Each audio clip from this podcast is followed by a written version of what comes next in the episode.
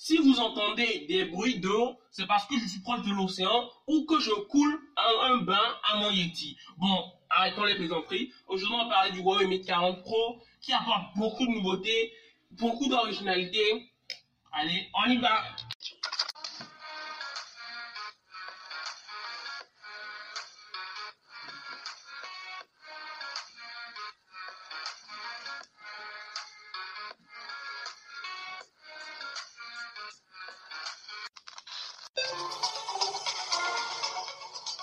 Bon, soyons très clairs et francs. Aujourd'hui, ce n'est pas un podcast euh, qui on va parler vraiment du Huawei Mate 40 Pro. C'est pas vraiment un podcast où on va rentrer en profondeur parce que c'est un podcast news pour vous un peu vous présenter le produit avant d'en parler réellement qualité photo vidéo. C'est juste un avant-goût quoi. Mais aujourd'hui, Huawei a quand même fait de belles merveilles en proposant premièrement un design à l'avant qui ressemble beaucoup, beaucoup, beaucoup à ceux des P40 euh, en début d'année. Dommage, j'ai pas pu parler de ce P40. J'ai parlé du P40 Lite seulement et du MatePad Pro. Donc, si vous n'avez pas vu, vous n'avez pas entendu, excusez-moi, ces podcasts, vous pourrez toujours aller voir. Hein. Mais le truc, c'est que bah, je me suis dit, pourquoi ne pas parler du P40 Pro? Je me suis dit, bon, j'ai pas voulu, c'est tout. Aussi, j'avais la flemme. Ça, c'est un peu personnel.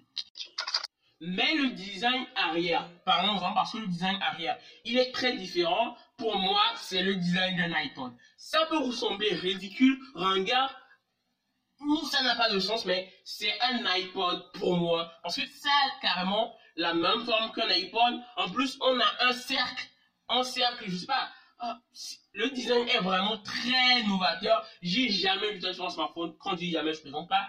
Et on a quatre capteurs intégrés dans ce cercle.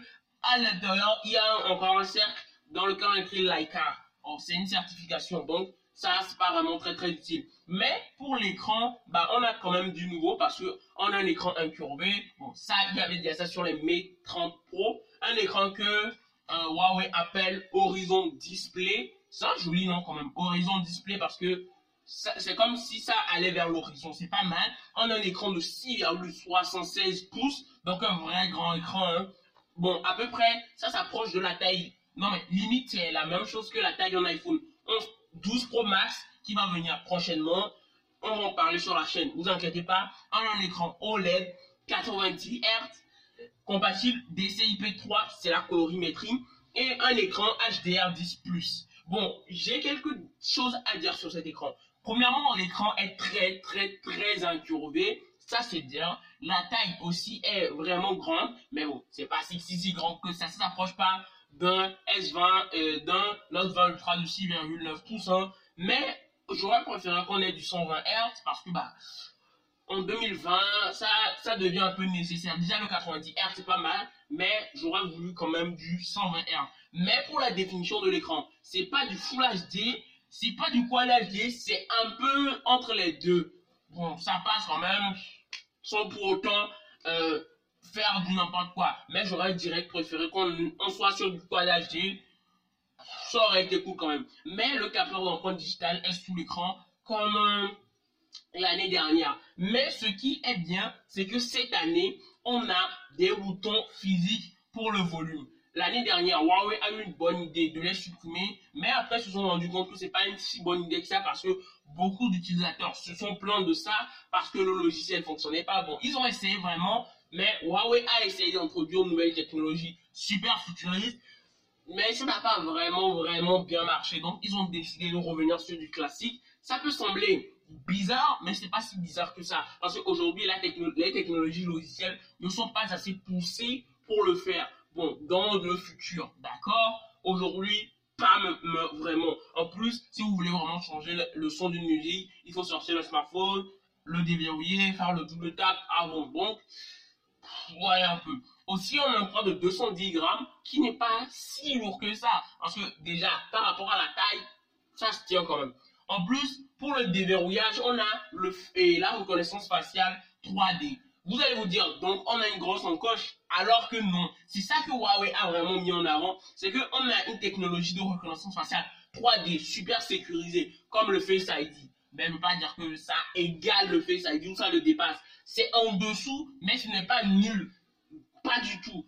Les années précédentes, sur les anciens Huawei, on a eu des grosses encoches comme Apple, bah eux ils ont réussi à miniaturiser ça, tout ça dans un double poinçon. D'accord, ça ne serait pas aussi efficace que celui d'Apple, mais ça passe quand même dans 99% des cas. Et c'est cool quand même de voir un constructeur capable d'intégrer ces technologies dans un double poinçon, chose qu'Apple n'a pas réussi à faire.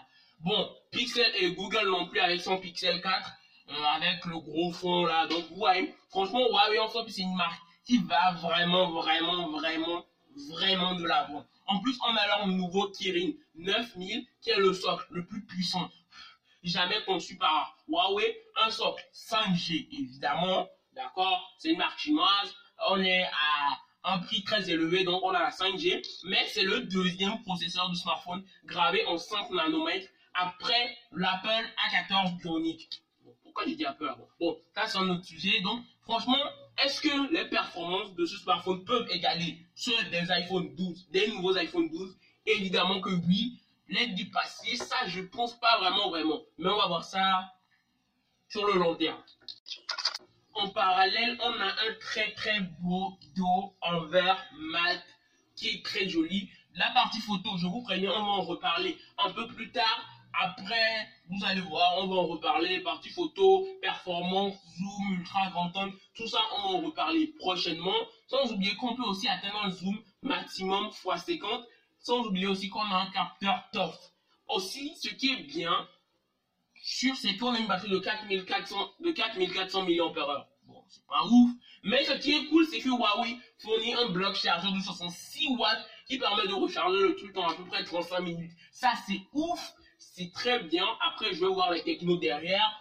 On va voir tout ça prochainement. On va voir tout ça dans sa globalité. On a aussi Android 10 avec MIUI 11 qui marche quand même sans pour autant être la meilleure interface possible à trouver sous Android aujourd'hui. On a aussi la vidéo compatible 8K.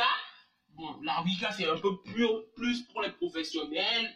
On va en reparler un peu plus tard, hein. mais quand même c'est bien de pouvoir filmer en 8K. On a aussi la 4K et bah, pour un petit truc, le truc coûte 1500 euros. Bon, ça peut être cher à vue d'œil, mais par rapport à un iPhone ou par rapport à d'autres produits, on va en reparler, on va en re reparler.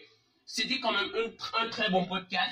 Le produit est bien fini. On voit que, ouais, ouais, ils ont, ils sont pas moqués de nous. Ils ont vraiment mis le paquet. Merci d'avoir suivi ce podcast. C'était MTech.